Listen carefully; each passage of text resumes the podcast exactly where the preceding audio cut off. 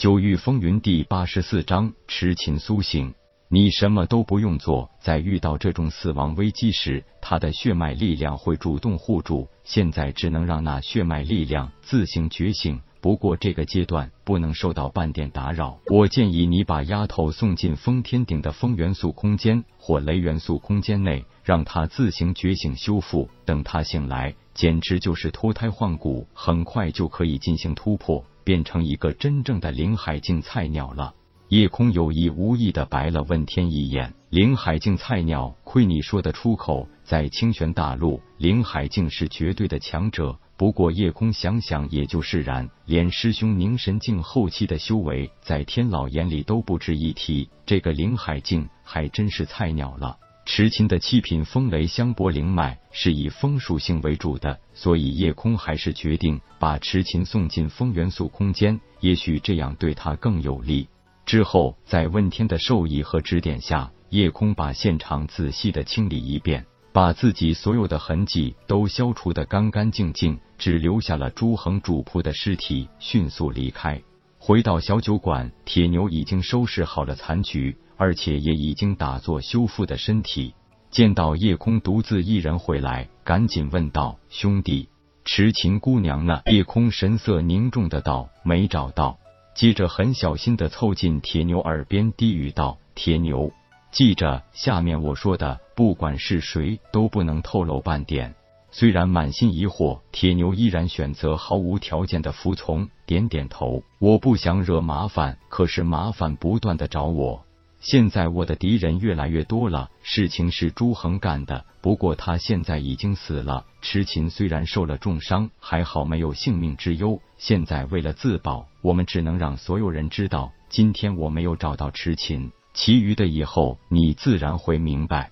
铁牛很听话的点点头，没有说话。他对夜空绝对没有二话，只要夜空吩咐就好，甚至不需要知道为什么。在铁牛的内心有一个永远的兄弟，那就是夜空。滴水之恩，涌泉相报。何况夜空对自己那不单是涌泉之恩，更是救命之恩和相知之缘。不到一天功夫，很多人在铁牛与南天武的对决赌赛中，或失利，或大赚的同时，也得到了一个消息：十里飘香小酒馆的那个丑女失踪了。夜空和铁牛作为丑女的好朋友找了很久，也没有半点消息。而很快，核心弟子朱恒死亡的消息也传了出来。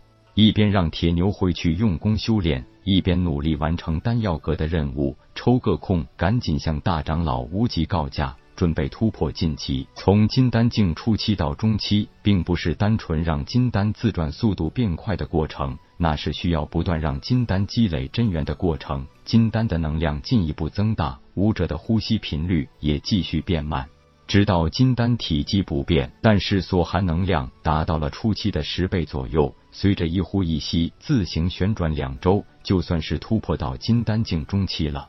这个期间，几乎所有武者并没有什么瓶颈可言，就是努力积累的结果。但是这个速度，不同武者之间相差极大。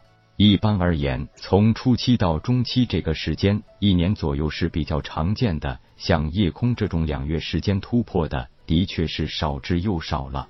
别人不知道的是，这还是夜空一直在压制自己，放慢了晋级的脚步的结果。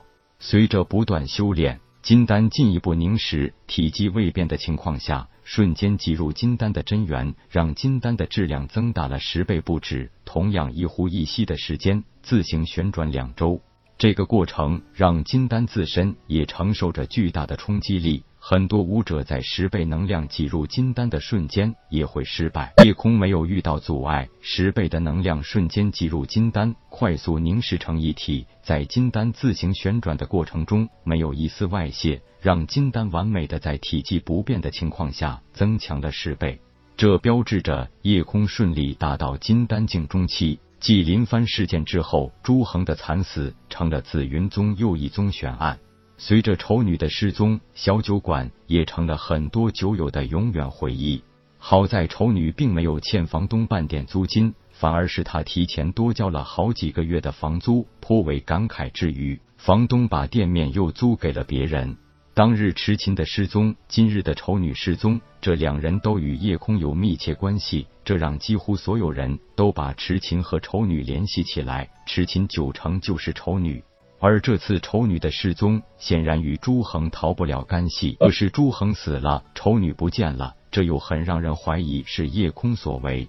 不过朱恒是金丹境圆满修为。他身边的家仆又是灵海境强者，任谁也想不通，夜空怎么可能击杀得了这两人呢？核心弟子的陨落，宗门来说是一个不小的损失。但是作为一名武者，就算是精彩绝艳之辈，不能走向巅峰，而是半途陨落的大有人在。所以朱恒的死也真的不算什么，除非有直接的证据证明是夜空杀死了朱恒，否则宗门不可能无端追究责任。虽然一个朱家郡城之脉的子弟在清风郡范围内地位很高，但是放眼整个神风帝国四大世家之首的朱家主脉，也不会因此大动干戈。但是清风郡朱家惨死一名天才子弟，是绝对不可能就此罢手的。何况这个朱恒还是清风郡朱家家主朱振武的第三子。连续七天的风平浪静，并没有让叶空放松警惕。他深知一个家族子弟遇害后会发生什么。虽然他们这个子弟作恶多端，本就该死。如果所有武者都那么讲道理，武道世界根本就不会有这么多的纷争。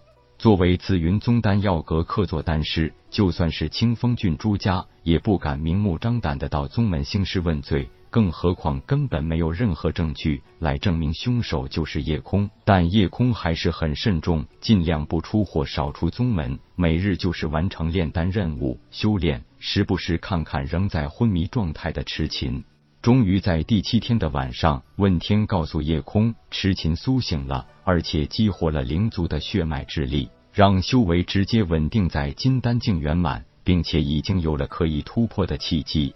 进入了封天顶的风元素空间，终于见到了恢复如初的池琴。夜空百感交集，抓住池琴柔如无骨的小手，激动的只说了一句：“你没事太好了。”就再也不知道说什么好。